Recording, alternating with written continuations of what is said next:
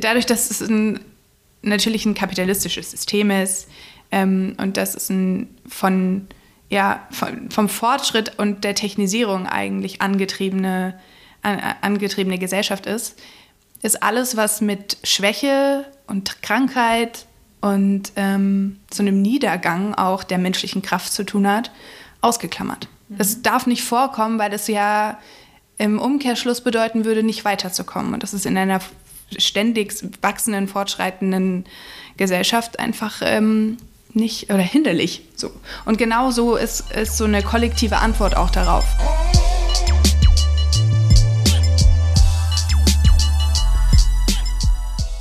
Hallo und herzlich willkommen beim Podcast Feminismus und Arbeit.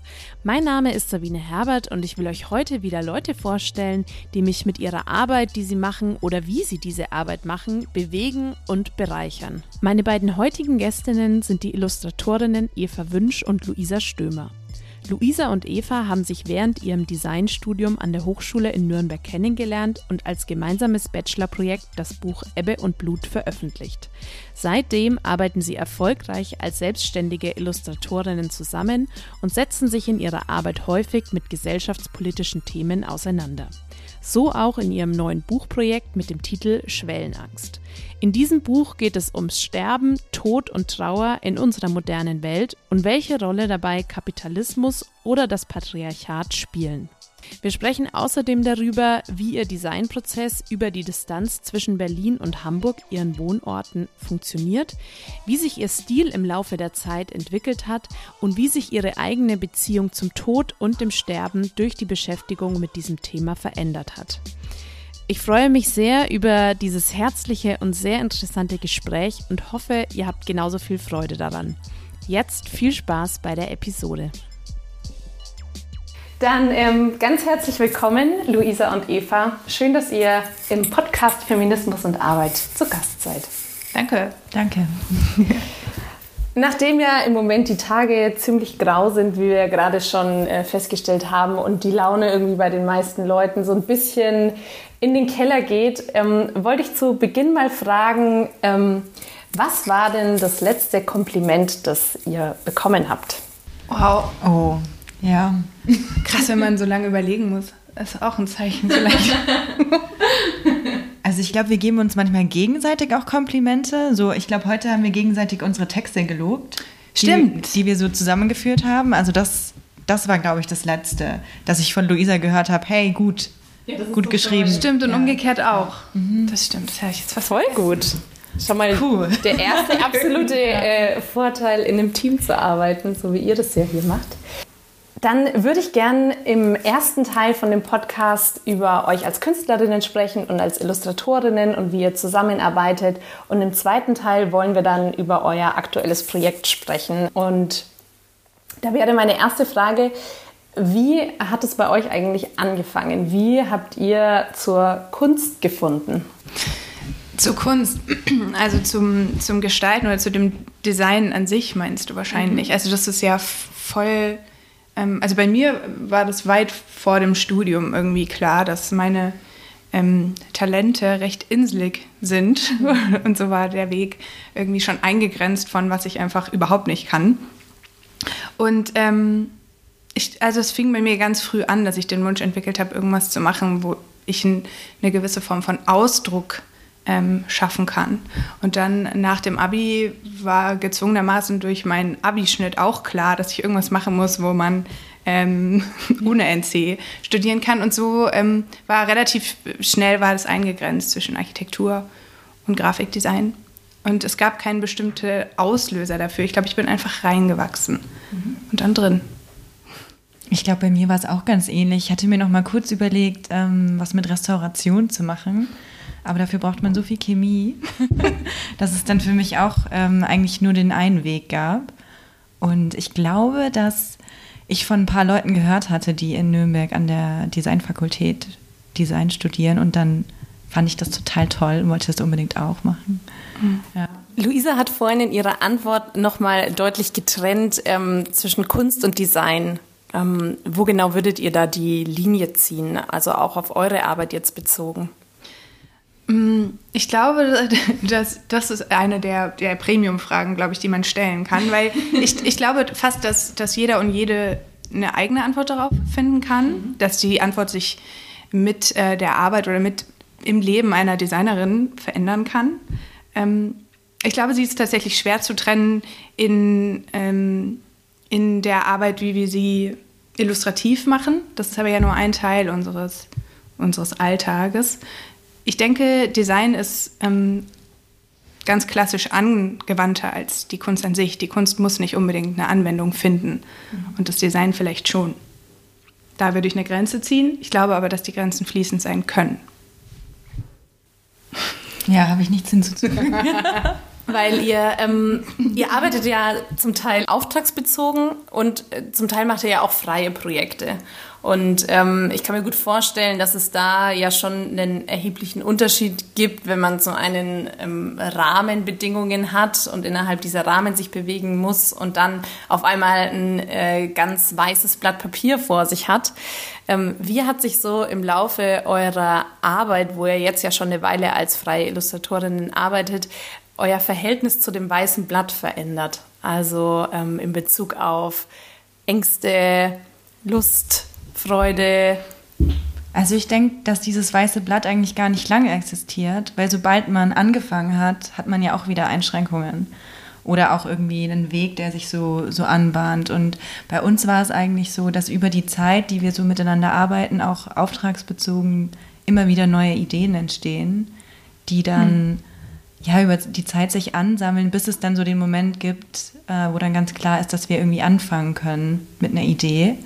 Mhm. Und wir stehen, glaube ich, selten vor dem Punkt und müssen von neu anfangen zu überlegen, was könnten wir denn eigentlich machen, sondern es wächst irgendwie so mit. Hm. Vor allem wie in Kombination, glaube ich nicht. Also ich dachte gerade, dieser, dieser Moment, diese Ängste vor was Neues machen oder was Neues schaffen, das ist ja ein Unterschied, ob man nur ein freies Projekt macht oder ein, eine bezahlte Arbeit. Ja. So, da ist die Herangehensweise oft eben, wie Eva gerade schon gesagt hat, abgesteckt. Und dann in freien Projekten ist es ganz oft so, dass wir eben zu zweit sind. Und ich glaube, die Angst wird einfach kleiner vor ja. dem weißen Blatt, weil ich Eva übergeben kann, wenn ich zu große Hemmungen spüre. Und das äh, verhält sich einfach, also die Angst vor dem Anfang verhält sich auch prozessbehaftet, glaube ich. Und so ist sie irgendwie für die Einzelne von uns vielleicht einfach nicht so groß. Mhm. Ähm, da kommen wir ja dann direkt auch zu den weiteren Vorteilen, die es eben gibt, dass ihr zu zweit arbeitet. Wann habt ihr das denn eigentlich gemerkt, dass ihr als Duo gut funktioniert? Was war da so ein ausschlaggebender Punkt? Ich glaube, im Studium gab es oft Momente, in denen wir gemerkt haben, dass wir recht ähnlich arbeiten, also einen ähnlichen Stil haben mhm. und dann einfach ausprobiert haben, wie ist es denn, wenn wir eine Aufgabe einfach zu zweit umsetzen. Mhm.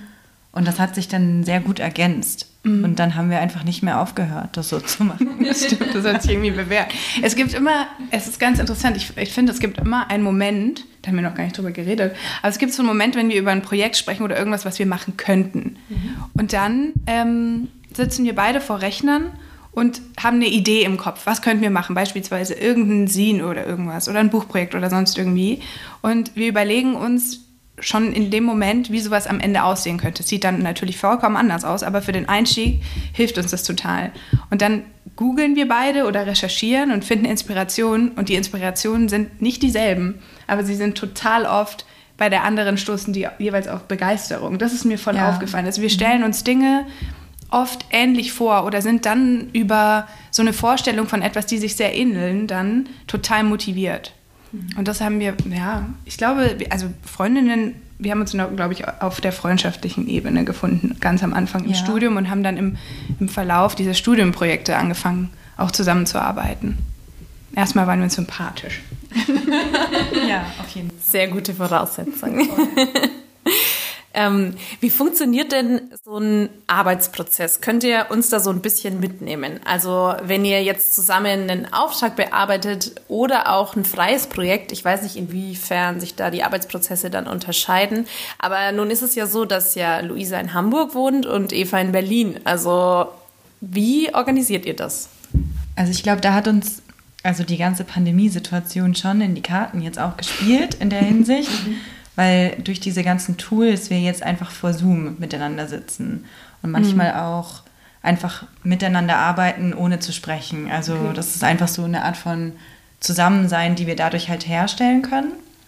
Und ich glaube, das funktioniert einfach so, wie wenn man auch an einem Schreibtisch sitzt. Natürlich nicht ganz so gut, mhm. weil man natürlich auch immer wieder Pausen machen muss, nicht so lange vor dem Computer so gemeinsam verbringen kann, aber es funktioniert ganz gut. Und deswegen funktioniert es auch über die Zeit jetzt schon so gut. Mhm. Sonst ja, wäre das wahrscheinlich viel schwieriger. Also macht ihr es dann tatsächlich auch so, dass ihr in der Früh Zoom startet und dann einfach so nebeneinander herarbeitet? Oft schon, ja. Mhm, cool. Oft ja. treffen wir uns zum, äh, zum Kaffee mhm. morgens ja. und dann besprechen wir auch voll auf, was zu tun ist und da die Termine oder wann wir aufhören oder wann wir wieder zoomen. Oft gibt es natürlich auch jetzt in den letzten zwei Jahren Zoom-Calls mit KundInnen. Also so, dass wir sowieso den ganzen Tag da hängen. Und manchmal bleiben wir dann einfach in den Calls und machen weiter. Ähm, das ist aber tatsächlich neu. Und be bezogen auf das Arbeiten an sich ist es schon so, dass wir, wenn wir illustrieren müssen, zum Beispiel für, für einen Auftrag, dann beginnt eine von uns, wir sprechen eine Bildidee ab, dann beginnt eine und wir stellen es auf eine gemeinsame Dropbox und die andere macht weiter. Also es ist tatsächlich dieses Hin- und Hergeben und das funktioniert sowohl bezogen auf Grafikjobs genauso. Wir müssen dann natürlich schon irgendwann davor sitzen zu zweit und Dinge wieder verschieben. Aber es funktioniert immer wieder in diesem Hin und Rück, also in diesem Ping-Pong. Mhm. Ähm, und das funktioniert bei Texten auch so. Ja. Das ist total. Ich glaube, ganz am Anfang hat es so begonnen, dass wir ja bei unserem ersten Buch Erbe und Blut angefangen haben, Collagen zu machen. Ja. Mhm. Auch aus der Not heraus eine, eine Form von Illustration zu finden, die man gemeinsam machen kann. So, also ohne dass festzustellen ist, ähm, dass da zwei Personen dran gearbeitet haben. Und jetzt über, über die letzten zwei Jahre haben wir eine neue Technik entwickelt, wo wir das auch mit Zeichnungen und Malerei-Elementen machen können. Also dass sich über verschiedene Ebenen ähm, eine Illustration aufbaut.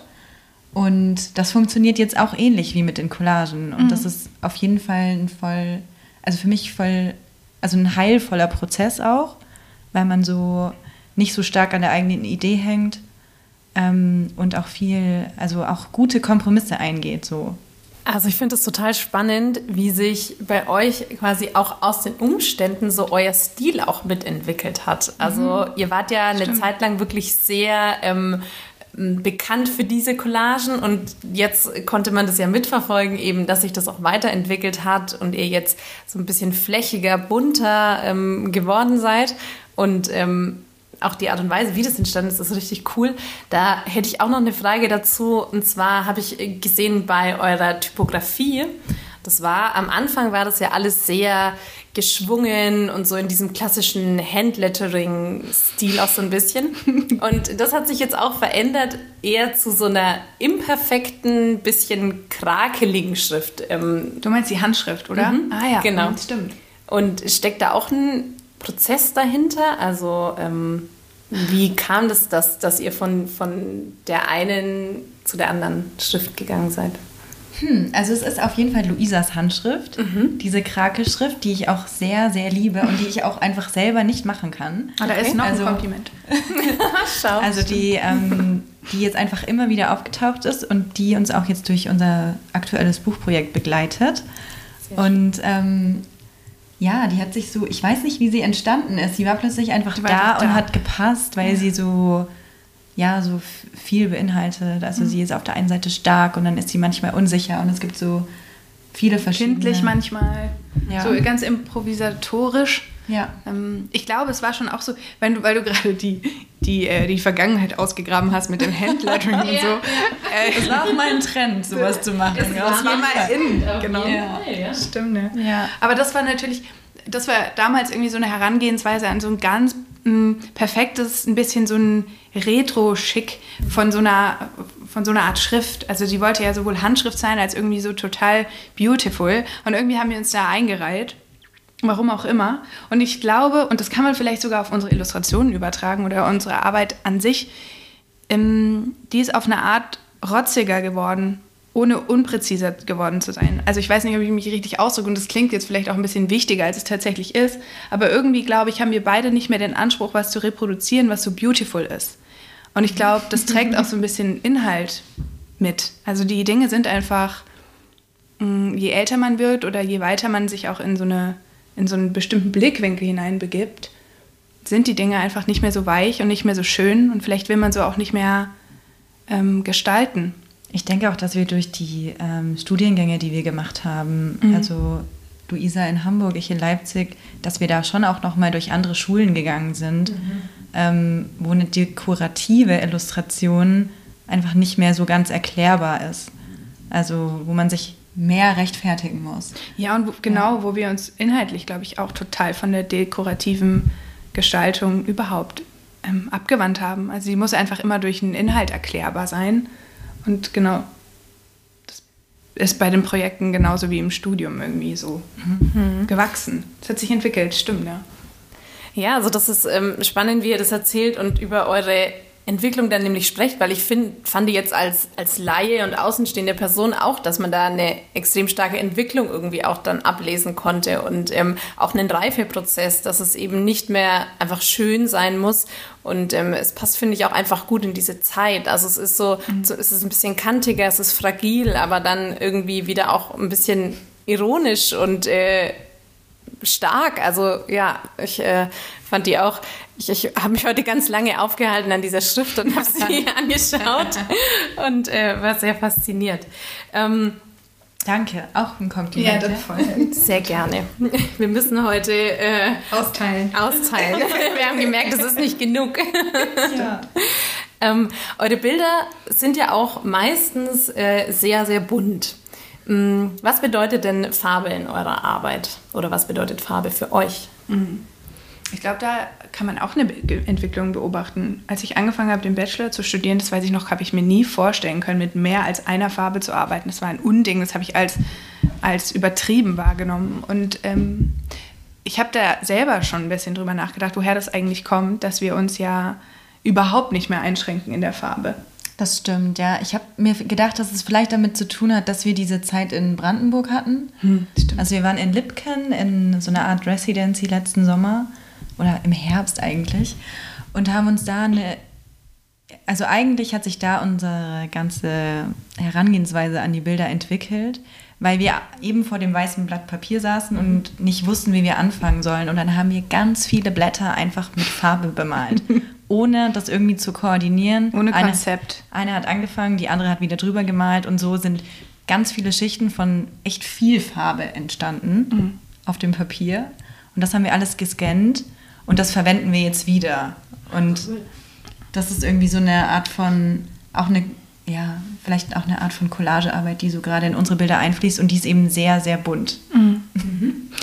Ich dachte auch gerade, dass, äh, also ich denke, der Auslöser war schon auch die Überlegung, ähm, die mit dem neuen Projekt kam. Darüber reden wir später. Mhm. Aber es war natürlich auch so, dass wir uns damit auseinandergesetzt haben, wie der Tod, das Sterben und eben das Unheilvolle darin in der Vergangenheit dargestellt ist. Und das ist natürlich sehr farblos. Mhm. Und ähm, ich glaube, dass es schon auch eine Bewegung war, das krasse Gegenteil davon abzuzeichnen und eben sich nicht zu beschränken und keine einseitige Darstellung und keinen einseitigen Blickwinkel zu reproduzieren und auch kein einseitiges Narrativ. Und ich glaube, das zeigen die Farben auf so eine bestimmte Art dann auch selbst.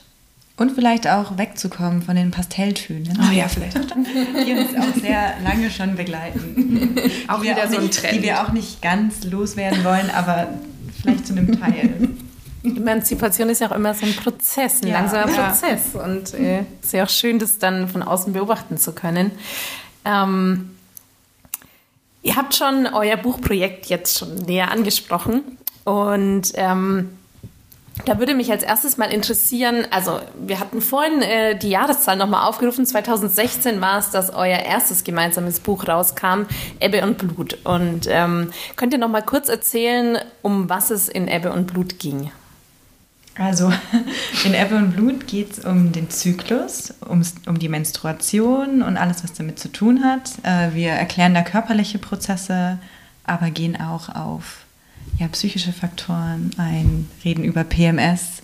Es geht um, also ich, ich kann Ernährung, die ganzen Kapitel jetzt auch gar nicht, nicht mehr, mehr so rekonstruieren, aber es versucht eine Art Nachschlagewerk zu sein. und ähm, ist es, glaube ich, auch für viele gewesen. Mhm. Ähm, ja, es war unsere gemeinsame Bachelorarbeit und die ist dann verlegt worden, was wir zu dem Zeitpunkt auch noch gar nicht so erwartet hatten und hat uns dann in so eine Art von Selbstständigkeit auch rein katapultiert. Mhm. Genau, das Buch war, oder ja, ähm, der Verlag dann das war natürlich irgendwie sowohl finanziell als auch ähm, auf das Selbstbewusstsein bezogen ein totaler Push. Also wir konnten da einfach viel freier und viel ja, selbstbewusster dann in so eine Zeit einsteigen zwischen Bachelor und Master, von dem wir zu dem Zeitpunkt noch nichts wussten. Und äh, haben dann einfach angefangen zu arbeiten nach dem Bachelor. Und es war alles irgendwie total überraschend und hat gut geklappt. Ja, ja das war der Einstieg. Das ist cool, dass ihr das nochmal erwähnt, weil ähm, das hat mich tatsächlich auch interessiert. Also wie ihr in diese Selbstständigkeit reingefunden habt. Also das erklärt sich dann durch das Buch. Und ähm, könntet ihr euch vorstellen, nochmal in einem Angestelltenverhältnis zu arbeiten? Hm, wir vorhin haben wir drüber geredet. ich hatte vorhin äh, eine, also ich hatte vorhin ein Gespräch mit einer Freundin, die ganz neu fest angestellt ist. Und die hat mir dann so erzählt, wie das in ihrem Büro abläuft und dass es da immer sehr gutes Essen gibt und dass man da jederzeit Kaffee trinken kann und dass es ähm, die feste Bezahlung gibt und Urlaubsgeld und Weihnachtsgeld. Und da habe ich mir schon kurz gedacht, dass das natürlich auch sehr viele Vorteile mit sich bringt. Mhm. Aber aktuell würde ich trotzdem jetzt nicht mit ihr tauschen wollen. Aber ich würde es auf jeden Fall auch nicht verteufeln. Also es hat auch Vorteile, gerade als Frau. Mhm. Ähm, wenn man sich eine Familie wünscht, hat es auf jeden Fall auch viele Nachteile, selbstständig zu sein. Mhm. Definitiv.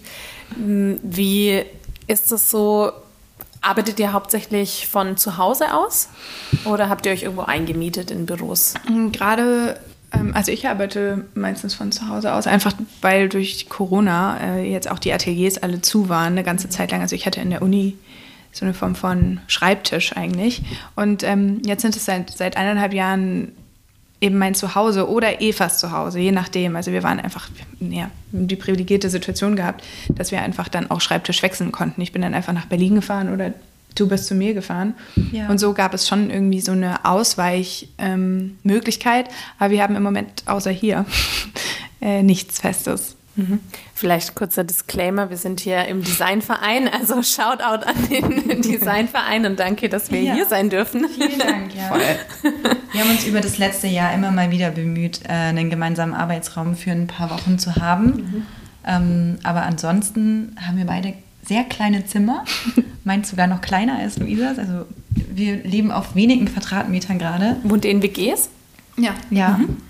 Und ähm, also ich nicht mehr lange, aber ich habe jetzt, glaube ich, auf 14 Quadratmetern gewohnt. Und das war dann zu zweit schon eng. Mhm. Also ähm, ja. Also da sieht man auch nochmal, wie, wie besonders eure Arbeitsbeziehung irgendwie auch ist, ne? dass ihr euch wirklich so gut versteht und dann noch zusammen gestalten könnt. Das ist echt, äh, kommt, glaube ich, nicht so häufig vor. Und ja, ich glaube, das passiert einfach. Und jetzt, wenn du das so sagst, denke ich, ja, stimmt. Aber es, es, lebt sich einfach so. Mhm. Ja, das ist ja. doch das Beste. Mhm. Wenn es einfach stimmt, passiert. Ja. Ähm, habt ihr das Gefühl, dass wenn, also es hat ja dann doch eine Art von Isolation irgendwie jetzt auch für euch stattgefunden? Also, dass ihr dann nicht mehr in Ateliers gegangen seid oder euch irgendwo ähm, einmieten konntet, sondern zu Hause oder maximal zu zweit irgendwo gearbeitet habt.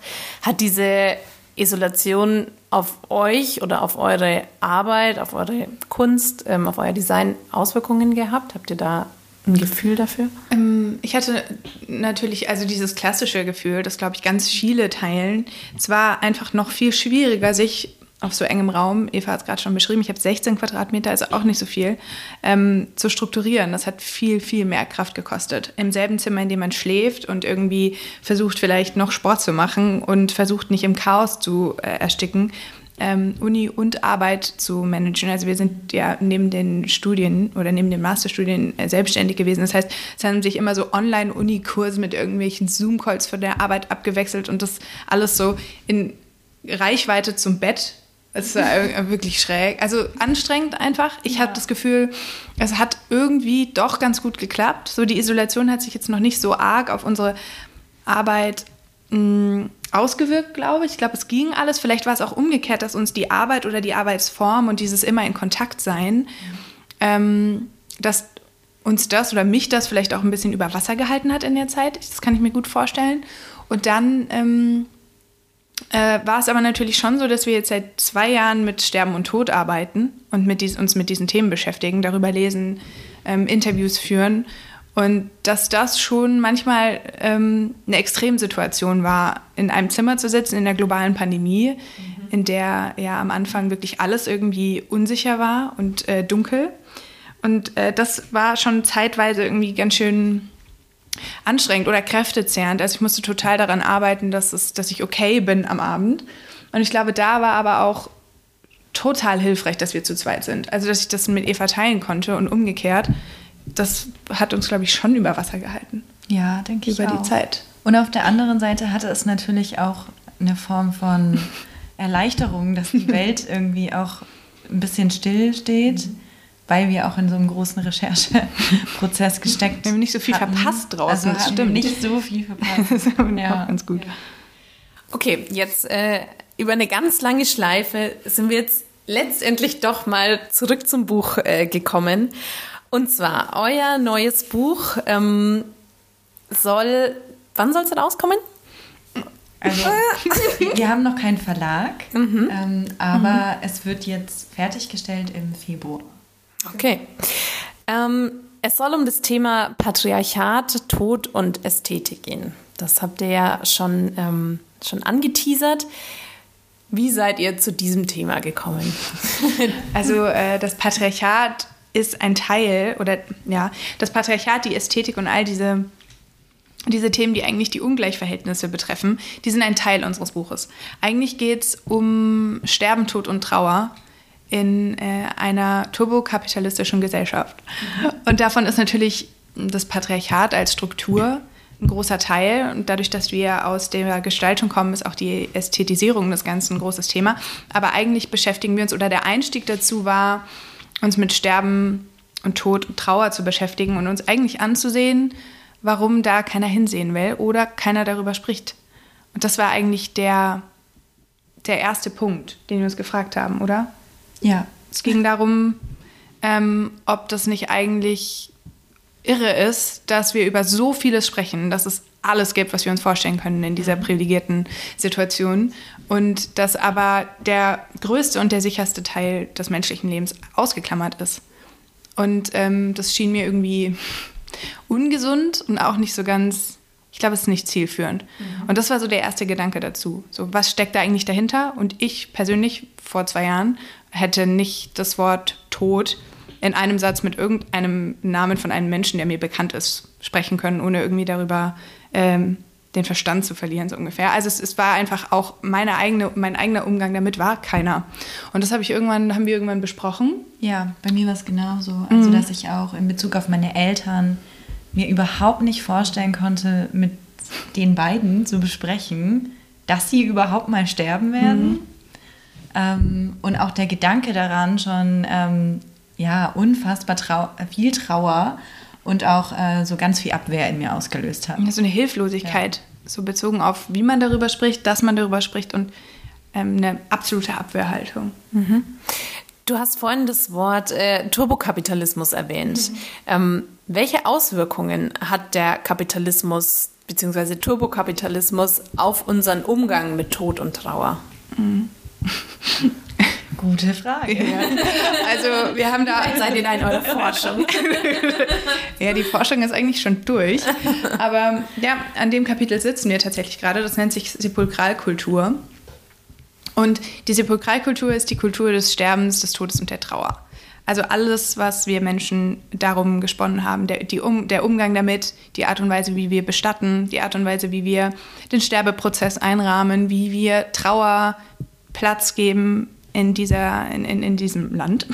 Gott, wie grob. Und äh, dadurch, dass es ein, natürlich ein kapitalistisches System ist ähm, und dass es ein von, ja, von, vom Fortschritt und der Technisierung eigentlich angetriebene, an, angetriebene Gesellschaft ist, ist alles, was mit Schwäche und Krankheit und ähm, so einem Niedergang auch der menschlichen Kraft zu tun hat, ausgeklammert. Das darf nicht vorkommen, weil das ja im Umkehrschluss bedeuten würde, nicht weiterzukommen. Und das ist in einer ständig wachsenden, fortschreitenden Gesellschaft einfach ähm, nicht oder hinderlich. So. Und genau so ist, ist so eine kollektive Antwort auch darauf. Also es ist zum Beispiel so, dass ähm, mit der Industrialisierung die existenziellen Ereignisse wie Geburt oder das Sterben und der Tod aus ähm, dem Raum, in dem die Menschen sonst ihren ihr Alltagsgeschehen begehen, ausgeschlossen werden. Das ist zwar ein Prozess, aber früher wurde in den Mehrfamilien- oder Mehrgenerationenhäusern gestorben. Und so haben schon Kinder ähm, ihre verstorbenen Großeltern gesehen. Das heißt, der Tod war Teil eines eines Lebens im Prinzip. Er, war, er wurde mitgedacht, er wurde gesehen. Er war nicht weniger traurig oder weniger dramatisch für das Individuum, aber er war ein Teil ähm, eines Alltagsgeschehens. Er gehörte irgendwie dazu. Und dann mit eben mit dem Anfang des 20. Jahrhunderts ist er im Prinzip komplett aus der Lebenswirklichkeit ähm, von Familien verschwunden. Er, er, findet in Krankenhäusern statt, im Pflegeheim oder in Hospizen. Und das sind wiederum Welten, die in sich geschlossen sind. Also die sind fernab oder oft fernab der Lebensrealität von, von Menschen. Da, da spielen ganz viele Faktoren eine Rolle, ganz viele soziokulturelle Entwicklungen, ähm, wie wir häufig in Großstädten leben, in der kleinen Familie, auf kleinem Raum, nicht mit den Alten zusammen und so weiter. Ja. Da spielen ganz viele Faktoren eine Rolle. Das war jetzt sehr grob. Aber so ungefähr verhält mhm. sich das. Ähm, also würdet ihr die Aussage unterstreichen, dass Sterben und äh, die Beschäftigung mit Tod dann durchaus auch ein politischer Akt ist? Und ähm, auf jeden Fall sozusagen Ihr stellt euch auch äh, bewusst gegen äh, den, den Kapitalismus und gegen die ganzen Auswirkungen, die der eben mit sich bringt und äh, gegen dieses permanente immer schneller, immer weiter, sondern auch mal auf das Menschliche zurückgucken. So, was macht uns eigentlich aus als Menschen und was ist uns eigentlich wichtig in unserer Gesellschaft? Wie wollen wir, wie wollen wir zusammenleben? Und ähm, was würdet ihr sagen? Ähm, wie würdet ihr als Designerinnen, wie, wie schaut ihr jetzt auf das ganze Thema und ähm, wo wären eure Ansatzpunkte, um den Tod wieder mehr in unser Leben zu holen?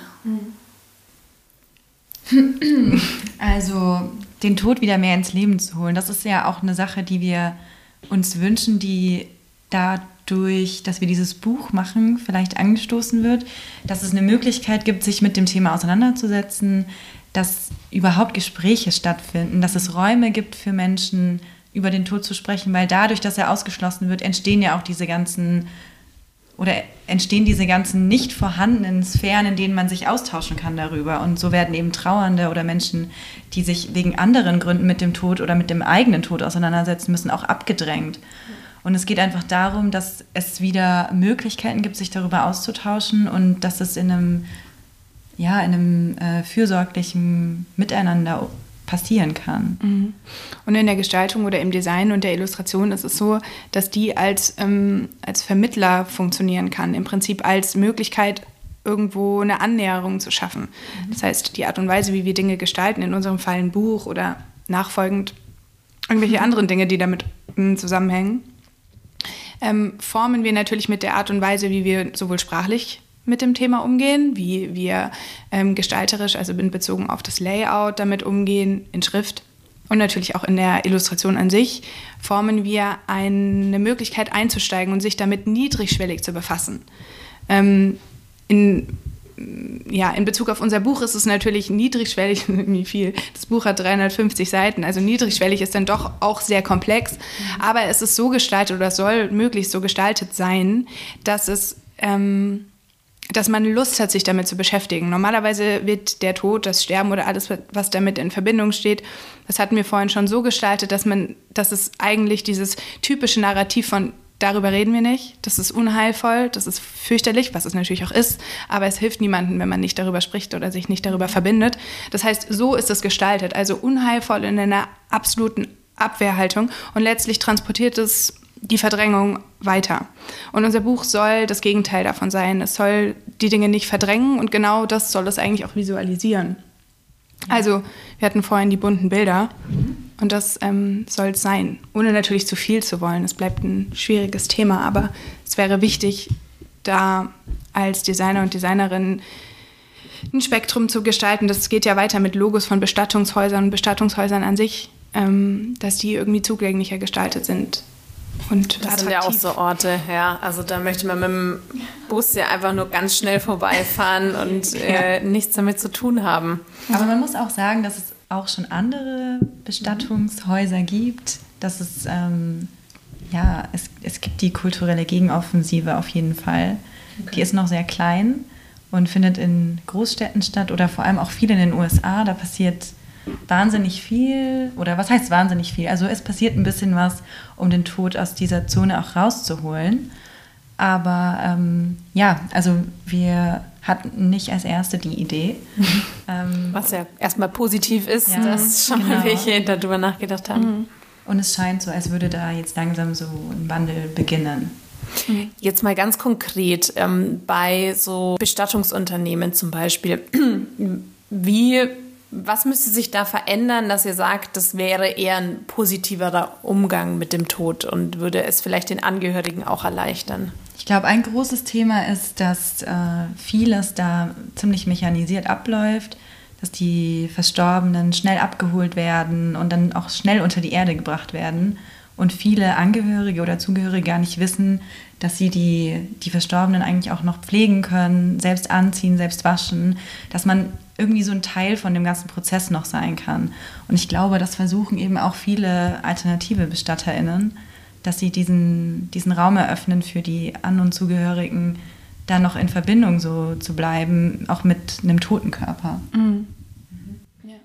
In ähm, einem Vortrag habt ihr auch erzählt, dass ihr sogar extra für die Recherche ein Praktikum bei einem Bestattungsunternehmen gemacht habt. Das äh, finde ich auch richtig cool. Also da sieht man auch mal, mit welcher Leidenschaft ihr auch in diesen ganzen Themen da so dabei seid und wie tief ja, ihr einsteigt. Ich habe gestern gesagt, das war wahrscheinlich der spannendste Tag dieses, dieses Jahr. Jahr.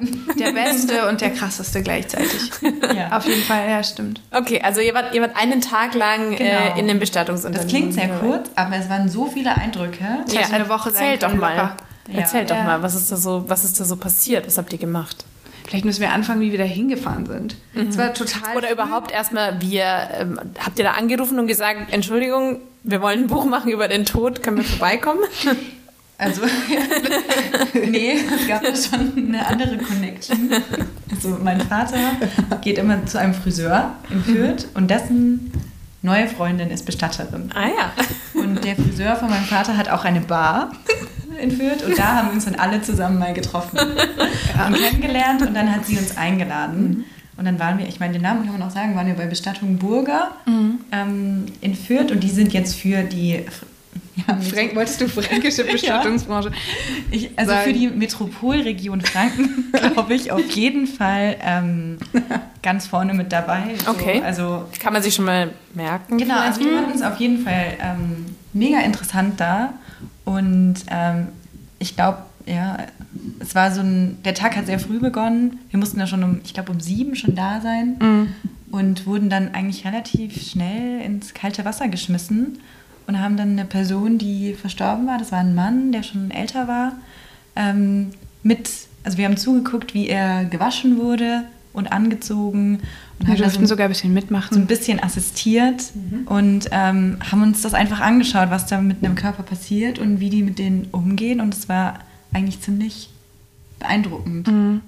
Ja. Das stimmt. Ich glaube, es funktioniert auch gar nicht anders, als ins kalte Wasser geschmissen zu werden, weil du halt das geht so eine Schiebetür auf zu einem gefließten Raum und du weißt halt, okay, da drin, da liegt jetzt einfach ein toter Mensch.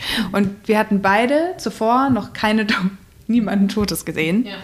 Ähm, und das war irre. Also ich, ja, ich kann es gar, nicht, gar nicht richtig beschreiben. Aber es war total ähm, faszinierend einfach. Und ähm, so ging es los. Es war morgens um 10, so, wir hatten noch kein Frühstück. Und da standen wir da drin und die haben äh, den gewaschen und ähm, rasiert das war mhm. irgendwie voll ja, schön zuzusehen. Es war natürlich total abgedreht, weil du in einem Raum mit jemandem bist, von dem du ganz genau weißt, dass er tot ist und du denkst, wie kann das sein? Der liegt hier vor mir auf dem Tisch. Es ist offensichtlich ein Mann, der war ziemlich groß, der war bestimmt 1,90 groß oder so. Er war auch sehr alt und er war tot, aber er war trotzdem noch da. Und dieser Gedanke ist mir den ganzen Tag nicht aus dem Kopf gekommen, wie kann das sein? Weil auch das, was ein, also es war klar, dass er tot ist, obwohl er irgendwie mit viel Fantasie auch so aussah, als hätte er schlafen können. Aber es war irgendwie klar, dass da, dass das irgendwie, das klingt esoterisch, aber dass das eine Hülle ist, die da liegt. Und die wird von den BestatterInnen, die dort äh, zugange waren und eben auch von uns, dann an dem Tag ähm, auf bestmögliche Art körperlich verabschiedet. Also die haben den angezogen in so ein, in seinem so Festtagsanzug oder so. Genau, er hatte dann ein kleines Einstecktuch noch Genau. und zwei Pfefferminzbonbons, Stimmt. die er dann in die Tasche bekommen hat, weil die wohl immer so dabei hatte. Das war auch irgendwie so, Ja. da haben wir beide so kurz geschluckt, Ja. weil das dann doch emotional war auch und Ja. dann Es war dann ähm, plötzlich ähm, so, eine, so eine Charaktere, die dort lag. Also wir hatten ja keinen Bezug, wir, wir wussten den Nachnamen von dem Herrn, aber es hätte ja jeder sein können. Und dann sind, sind eben diese Pfefferminzbonbons in dem Sarg gelegen. Und es war klar, okay, das ist seine Präferenz, das war seine Vorliebe, das mochte er offensichtlich. Und plötzlich ist so eine Geschichte um ihn entstanden und das war schon irgendwie was ganz anderes. Und dann, das war so ein süßer Moment, vielleicht erzähle ich dir. Wir haben den dann, der wurde dann zurück in diesen Sarg gelegt und ähm, dann war es kurz vor 14 Uhr, glaube ich. Und um 14 Uhr sollte seine Familie kommen, und, um ihm am offenen Sarg irgendwie Tschüss zu sagen. Und dann sind wir da in diesen Raum, äh, haben wir diesen offenen Sarg in diesen Raum geschoben. Und ähm, da waren so Kerzen aufgestellt und mehrere Stühle ganz nah an den Sarg gestellt. Und plötzlich sind alle verschwunden, außer Eva und mir. Und wir saßen da dann irgendwie alleine vor diesem Sarg und dachten so, Gott, okay, was ist jetzt eigentlich gerade passiert? Die letzten zwei Stunden so komplett irre. Und ähm, es war dann niemand da und wir haben uns angeguckt und ich weiß nicht, wer es gesagt hat, aber es war für uns beide, oder wir haben uns die Frage gestellt, ob wir ihn wohl nochmal anfassen können, be bevor wir gehen, weil du, und das haben die am Anfang auch zu uns gesagt, den ersten toten Menschen, den ihr so begleitet habt, in der Prozedur, den werdet ihr nie vergessen. Und ich glaube, es ist auch genauso. Ja. Und man ich hat glaube, er hatte auch an seinem Hemd irgendwas, was noch nicht ganz Ja, gepasst genau, das hat. kam auch dann, ja, und das genau. haben wir dann noch so zurechtgerückt und waren dann so zufrieden. Ja, Ähm, und haben, stimmt. sind dann gegangen. Ja. Genau, auf, an der einen Seite seines Sakkos hat das Hemd weiter rausgeguckt als an der anderen Seite und das konnten wir irgendwie nicht sein lassen. Genau. Dann haben wir das noch so hingezupft und, und haben ihn dann da liegen lassen und irgendwie verabschiedet. Auf Ja. so eine Art. Und zwar Und das, irgendwie abge das war dann so eigentlich unsere Feuertaufe und danach hat uns auch niemand mehr mit Samthandschuhen angefasst und dann wurden wir sofort losgeschickt. Stimmt. Ähm, Luisa ist mit im Leichenwagen gefahren ähm, und wir sind, also ich bin hinterhergefahren in einem anderen Auto und dann haben wir eine verstorbene Frau aus einem Altenheim abgeholt. Und die lag da einfach und die mussten wir hochheben, in den Sarg legen Und es war dann- mitnehmen. genau. Und es war einfach so, Wir waren im Keller von diesem Altenheim irgendwo in Stein und dann hieß es so, äh, ihr seid zu dritt, der Mensch muss in diesen Sarg, tschüss. Und wir standen halt, und wir hatten überhaupt nicht die Zeit zu sagen, dass wir Praktikantinnen sind. Für so, aus so einer Recherche heraus sind wir irgendwie hier gelandet. So, es war klar, wir müssen jetzt anpacken und die darüber hieven und dann den Sargdeckel drauf und im Leichenwagen zurück. Und irgendwie, ich, ich habe mich aber auch so wichtig gefühlt. Ich mich auch. Es war so wichtig, was wir da gerade machen und so gut irgendwie. Es war einfach cool. Ja. ja, Sehr sinnstiftende Tätigkeit auf jeden Auf jeden Fall, Fall. auch. Ne? Also Absolut. Das hat sich dann so ganz, ganz ja, wertvoll angefühlt. Äh, Also der ganze Ja. Tag eigentlich. Ne? Ihr habt gerade auch den Leichenwagen ähm, erwähnt, mit dem ihr dann in das Altenheim gefahren seid. Ähm, sind es noch diese langen Limousinen mit den Vorhängen? sie haben einen, Mhm, Stimmt. aber ich glaube hauptsächlich für ihren Instagram-Account oder für, für die Haben sie Promo oder sogar? für besondere Ja, ja, den Fälle. haben wir, ja. ja. Für besondere Fälle. Aber Für ansonsten Promi-Bestattungen vielleicht. ja, sind das schon so, ja, wie so Kombis. Ne? Also Also, sie fallen- auch unauffälliger. Ja, die fallen im, im Verkehr nicht mehr so auf. Also es gibt zum Beispiel, wir haben uns ja wegen des Vortrags so ein bisschen damit auseinandergesetzt, es gibt Leichenwägen, die sehen komplett aus wie so eine Familienkutsche. Also wie so ein teurer Bus. Und ist das auch ein bewusster Prozess? Also, dass man das damit auch nochmal rausnehmen will aus der Öffentlichkeit? Mhm, Das kann ich mir gut vorstellen. Also wir haben das so in Verbindung gesetzt, dass sich alle Bereiche oder alle, ja, alle Teilbereiche dieser Sepulkralkultur nach und nach versuchen zu verstecken. Also ich- das Ich kann stimmt. mir das aber auch vorstellen bei einem, also als wir in diesem Altenheim angekommen sind, war es auch ganz klar, dass wir nicht vor der Tür stehen bleiben, sondern schon einen extra Eingang im Keller haben, Stimmt. wo dann dieses Auto reinfährt und die anderen Bewohner dann das halt nicht mitbekommen. Also vielleicht hat es auch diesen Effekt, Ja, ja. weil das ja bestimmt sehr häufig passiert, dass da jemand verstirbt. Also vielleicht ist es auch gar nicht so schlecht. Ja, es ist Unruhe in der Lobby, gedacht, wenn da der Leichenwagen vor der Tür steht. Ja. Bei so einem- Es ist wirklich ein, ähm, ja, eine, eine sehr dünne Linie. Ne? Also wo ist dann das gerade noch ähm, genug? Also wo, wo sollte es präsenter sein, dass die Leute sich damit auseinandersetzen? Wo wird es dann auch wieder zu viel? Wenn jetzt wie im Altenheim zum Beispiel jeden Tag da der Leichenwagen rumfährt, dann ist es ja auch ähm, sicher kein schönes Gefühl. Ja. Ähm, also braucht eben ganz viel Empathie und menschliche mhm. äh, Nähe, auch um das wahrscheinlich nachvollziehen ja. zu können. Davon bräuchten wir allgemein mehr. Genau. Also genau, ich glaube auch, der, dass der Grad ziemlich schmal ist dann zu zwischen Vergegenwärtigung und Verdrängung. Ich glaube, es geht das ist glaub, äh, jetzt auch in der letzten Woche irgendwie groß Thema gewesen bei uns und in Bezug auf das Buch ist, dass man natürlich nicht jeden und jede dazu verpflichten kann, sich forever mit der eigenen Endlichkeit oder mit äh, der Endlichkeit überhaupt die ganze Zeit auseinanderzusetzen. Ist es vielleicht auch in vielen Fällen hinderlich, die ganze Zeit nur über Sterben und Tod zu sprechen. Aber ich glaube, es geht auch noch um mh, darunter oder darüber liegende andere Phänomene. Also ich finde die Beschäftigung mit Sterben und Tod und eben mit diesen ja, mit diesen als dysfunktional assoziierten Teilen von so einem menschlichen Leben, da geht es auch darum, wie wir eigentlich, das hattest du vorhin auch, glaube ich, gesagt, wie wir miteinander umgehen und zusammenleben und wie wir eigentlich mit denen umgehen, die aus, ähm, aus dieser technisierten und fortschreitenden Sicht ähm, andere Mitglieder unserer Gesellschaft sind, die vielleicht nicht mehr so viel beitragen können oder andere Dinge beitragen können. Das heißt, es führt auch auf die Debatte zurück, wie gehen wir eigentlich mit älteren Menschen um, mit Menschen, die auf andere Art an dieser Gesellschaft teilnehmen, aber vielleicht nicht auf wirtschaftskräftige Art. Und wie leben wir eigentlich zusammen? Also es hat ganz viel mit Lebensgestaltung zu tun, die, die, die Beschäftigung mit dem Tod. Und dann in, in zweiter Konsequenz mit dem Tod selbst. Mhm. So. Und man kann ja zum Beispiel auch sehen, dass die Menschen, die sich um die Sterbenden kümmern, natürlich auch nicht besonders wertgeschätzt werden. Mhm. Also dass die, diese Fürsorgearbeit, die am Ende des Lebens ja auch ultra wichtig wird, ja auch eine ist, die nicht wirklich gut bezahlt wird und die auch viele Menschen so an ihre Grenzen treibt. Mhm, absolut. Haben wir jetzt durch Corona nochmal ja. deutlicher gesehen, mhm. den ganzen Notstand. Mhm.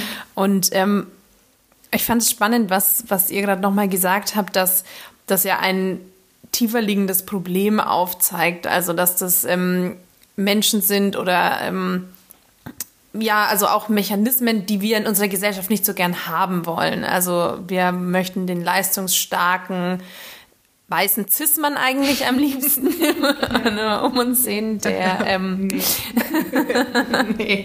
nee. not. ähm, aber ihr hattet in eurem Vortrag äh, auch den sehr prägnanten Satz erwähnt und dann erklärt, ähm, was falsch an der Behauptung ist, im Tod sind alle gleich.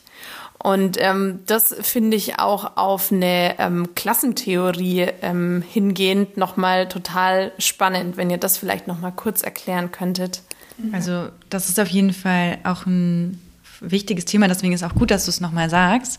Ähm, weil das auch was ist, was uns in der Recherche erst wirklich klar geworden ist, dass zum Beispiel, wenn man über den Friedhof läuft, dass diese Gräber einfach von Menschen sind, die dafür bezahlt haben und es eben auch unglaublich viele ähm, Verstorbene gibt, für die es keine Ruhestätten oder keine Erinnerungsorte auch jemals gegeben hat. Vor allem keine sichtbaren. Keine genau. sichtbaren, genau. Für die gibt es dann vielleicht anonyme Gräber. Okay. Ähm, und ein Thema ist da auch die ordnungsbehördliche Bestattung, also dass Menschen, die von Sozialhilfe leben oder ähm, auf der Straße, dass die, ja, dass die einfach verbrannt werden und es keine, ähm, keine Grabstätten für sie gibt. Also außer eine grüne Wiese und das klingt zwar ganz nett, aber ist eigentlich nur ein Ort, der nicht markiert ist auf dem Friedhof. Mhm. Und so werden eigentlich die ganzen Menschen, die ja einfach nicht dem System so gedient haben, ähm, unsichtbar gemacht im Tod. Mhm.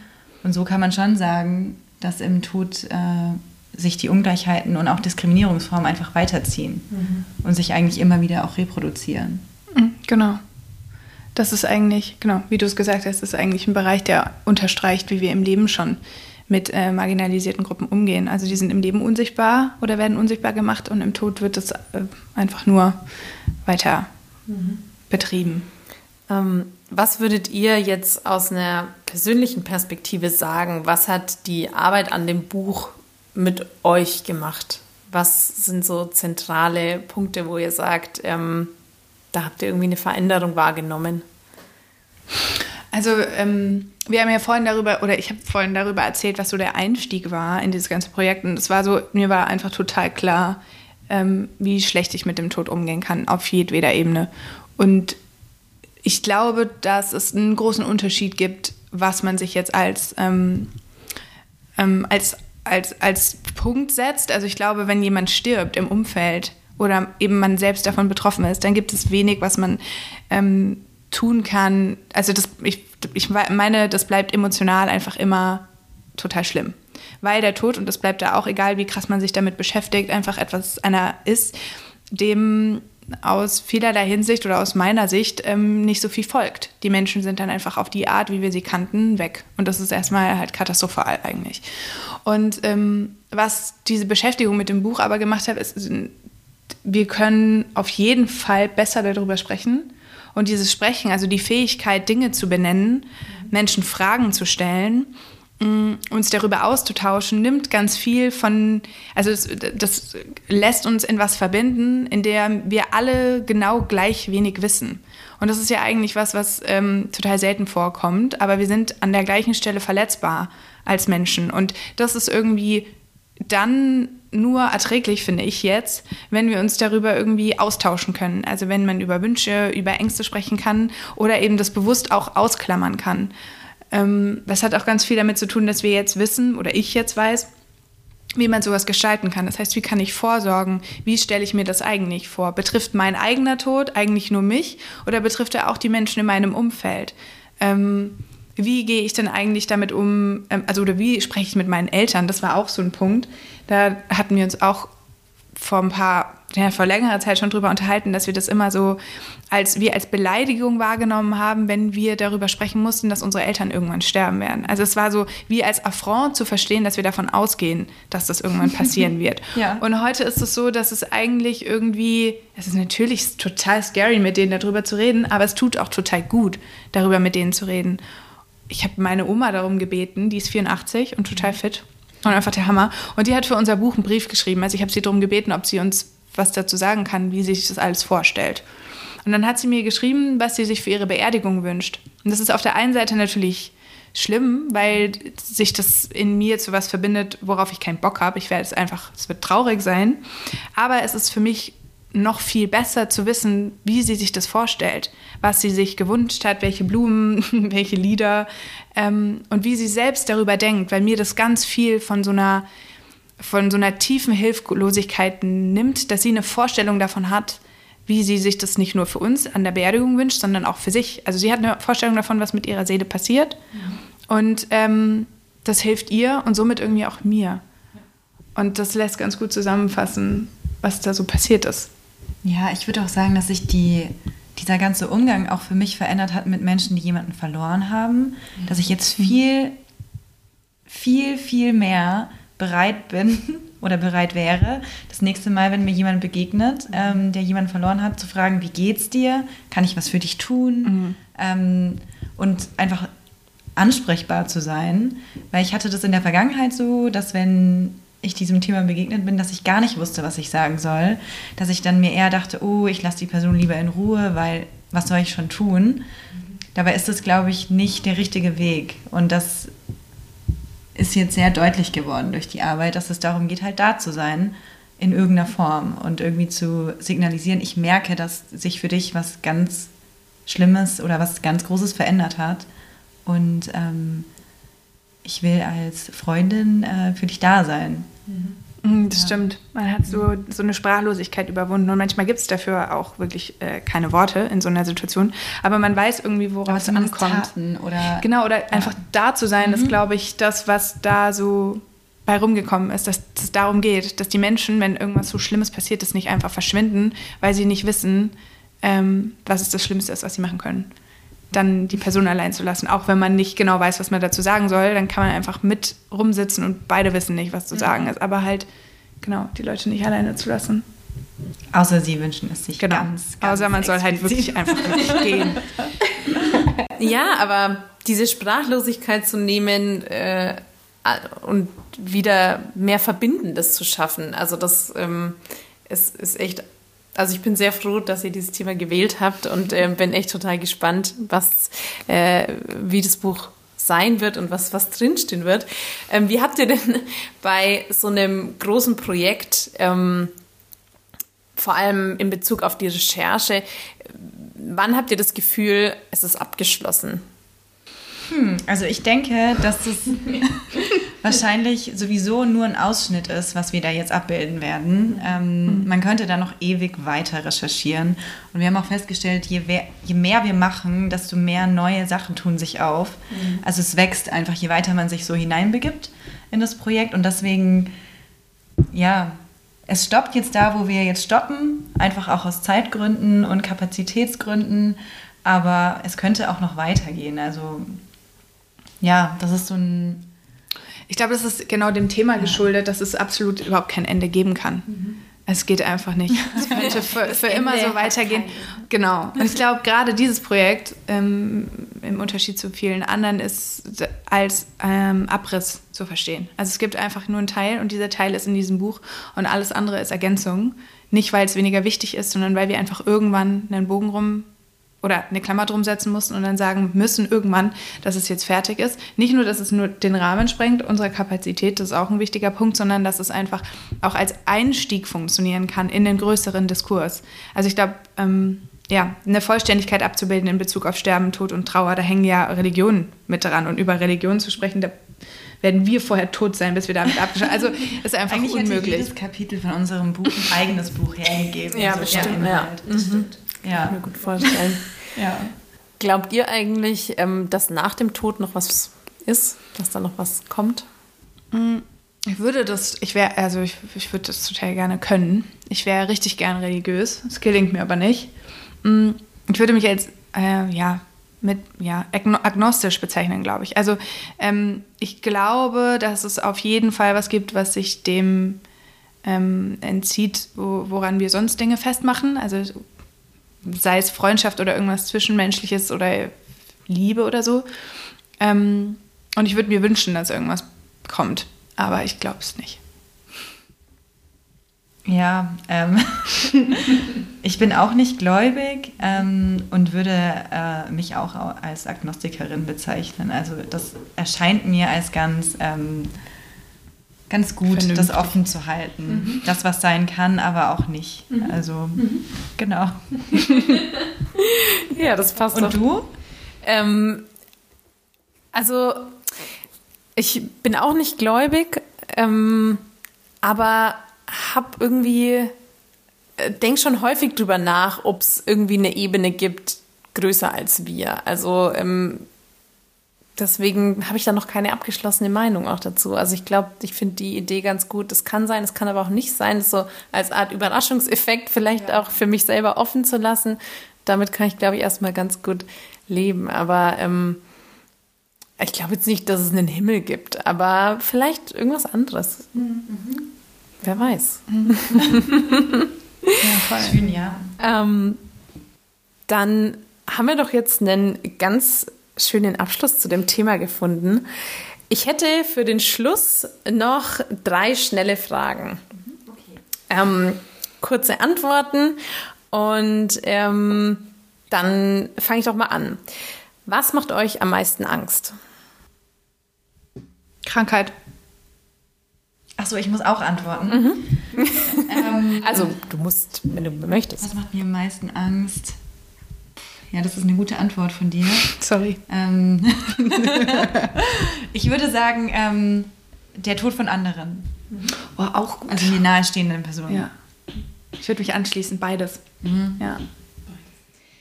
Was denken Leute über euch, was gar nicht stimmt? hm. Vielleicht auch über euch als Team?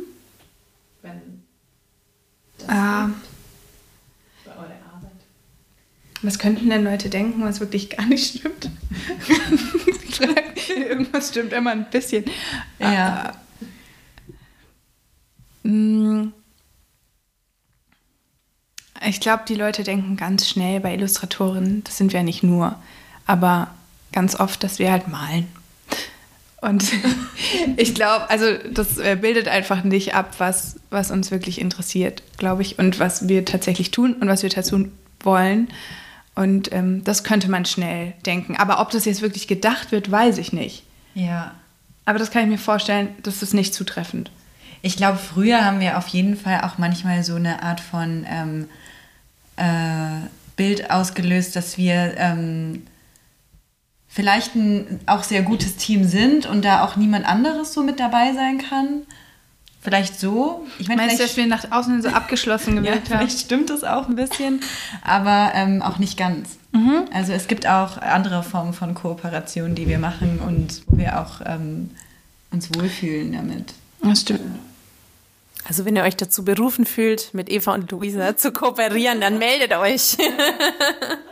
es ist äh, kein abgeriegelter Raum. Und zu den äh, bunten Bildchen ähm, kann man, glaube ich, sagen, das habt ihr in der letzten Stunde sehr eindeutig dargelegt, dass ihr nicht nur bunte Bildchen malt, definitiv. Und dann äh, die letzte Frage. Was macht ihr, wenn ihr gerade nicht Designerinnen seid? Ich weiß ehrlich gesagt nicht, ob es den Zustand gibt. Also, mh, mm, da habe ich oft drüber nachgedacht. Tätigkeiten gibt es natürlich über den Job hinaus, aber ich glaube, von so einer, äh, so einer, ich soll kurz antworten, ne? aber so eine identitätsstiftende Sache, da gehört schon ganz viel die Arbeit mit dazu, weil das sich bezieht sich ein bisschen auf diese Bildchen, dadurch, dass da viel mehr dahinter liegt. Das heißt, Dinge und Inspirationen, die wir im Leben finden, haben immer irgendwie auch was mit der Arbeit letztendlich zu tun. Und das klingt ein bisschen traurig, dass alles irgendwie immer mit der Arbeit zu tun hat. Aber es hat alles immer mit so einem bestimmten, mit einer bestimmten Motivation zu tun. Und deshalb glaube ich, es gibt gar nicht so viel, was ich als jemand anderes mache. ich glaube schon. Also ich glaube nämlich, dass wir beide ähm, schon auch, äh, ja, dass uns Freundinnenschaften sehr wichtig sind dass das was ist, Nein.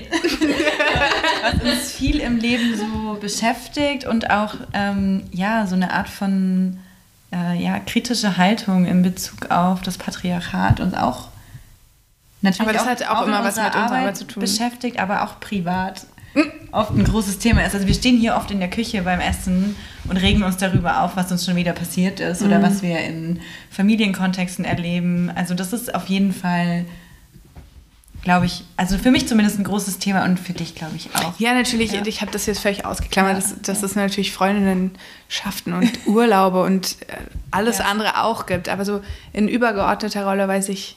Ja. Ähm, ja. Es gibt auch diesen, diesen Urlaub an sich auch gar nicht, würde ich sagen, bei uns beiden. Also manchmal so richtig erzwungen. Aber, aber das ist ein Fehler auch, dass es den nicht gibt. Das haben wir dieses Jahr gelernt. Kenne ich. Nächstes Jahr muss es anders werden. Mhm. Ich glaube auch, es muss anders werden, ja. ja. Da ist es, dass man, ja. 2022. Ja. ja. Wird alles besser. genau. Bestimmt, ja. Ach, es war so schön. Vielen Dank, Luisa. Vielen Dank, Eva, dass vielen ihr euch die dir. Zeit genommen Danke. habt. Danke. Es ging total schnell. Ja. Ach, fand ich auch. Toll. danke. Danke, danke, danke.